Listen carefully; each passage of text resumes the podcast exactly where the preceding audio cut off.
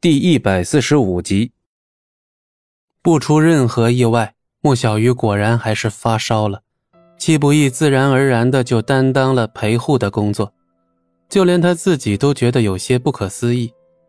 就他这样一个手染鲜血的人，居然还能充当这样的角色吗？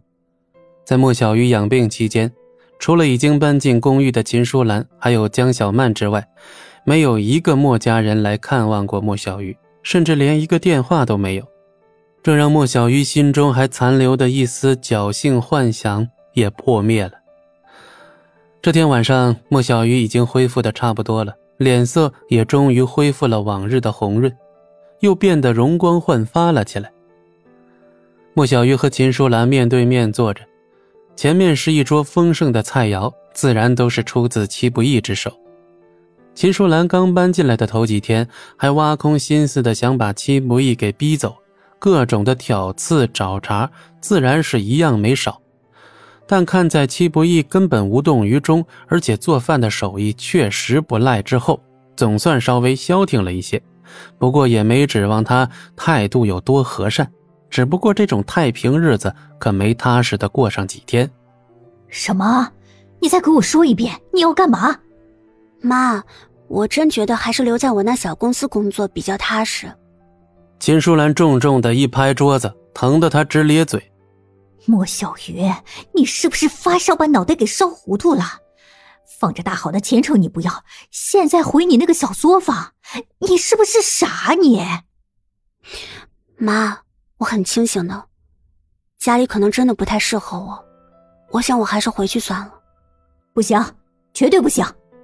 金淑兰毫不犹豫的一口否决了莫小鱼的想法，莫小鱼不禁微微皱眉。他本以为自己受了这么大的欺负，秦淑兰会理解并且支持他的决定，可结果并非如此。你是不是听了那废物的鬼话，摆着大好前程不要，自甘堕落？妈，这是我自己的决定。不行，你好不容易才得到老太君的认可，怎么能就这么放弃了？认可，莫小玉不禁露出了一丝苦笑，她丝毫没有感觉到有半点认可可言。好了，什么都别说了，你回头就去把你那个小作坊给关了，老老实实回家上班。这次咱莫家可是要飞黄腾达了，你可不能听信谗言，白白放弃这么好的机会。妈，难道你一点都不觉得？奶奶对我不公平吗？不公平？知不知道你为什么得不到重用？为什么？哼，还不是因为你没嫁个好人家。你看看小倩，有了戚家的支持就是不一样。如果你也有这样的支持，老太君能不重用你？莫小鱼愣住了，用难以置信的眼神看着秦淑兰。至于小军嘛，你也别往心里去。毕竟小军是要传宗接代的，老太君把负责人的重任交给他，自然也是无可厚非了。莫小鱼低下头，一句话都说不出来。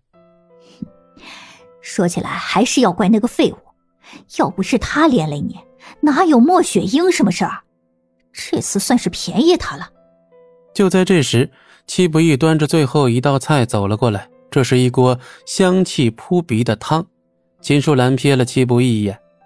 有这手艺，不如找个饭店去做厨子，也比你吃软饭强。依我看呢，这次合作从头到尾都是小鱼在出力，老太君处事不公啊。这是我墨家的事儿，跟你有什么关系？闭上你的嘴，吃饭。如果说老太君重用莫小军的理由只是因为传宗接代，那我看这墨家也没什么前途啊。你个吃软饭的废物，也敢诅咒墨家？滚一边去！这里没你吃饭的资格。莫小军有几斤几两，还用我说吗？你自己心里没数啊。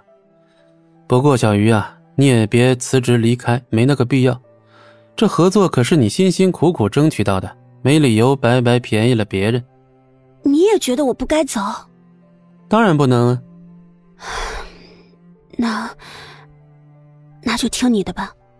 见此情景，秦淑兰眼中不由得浮起了深深的焦虑。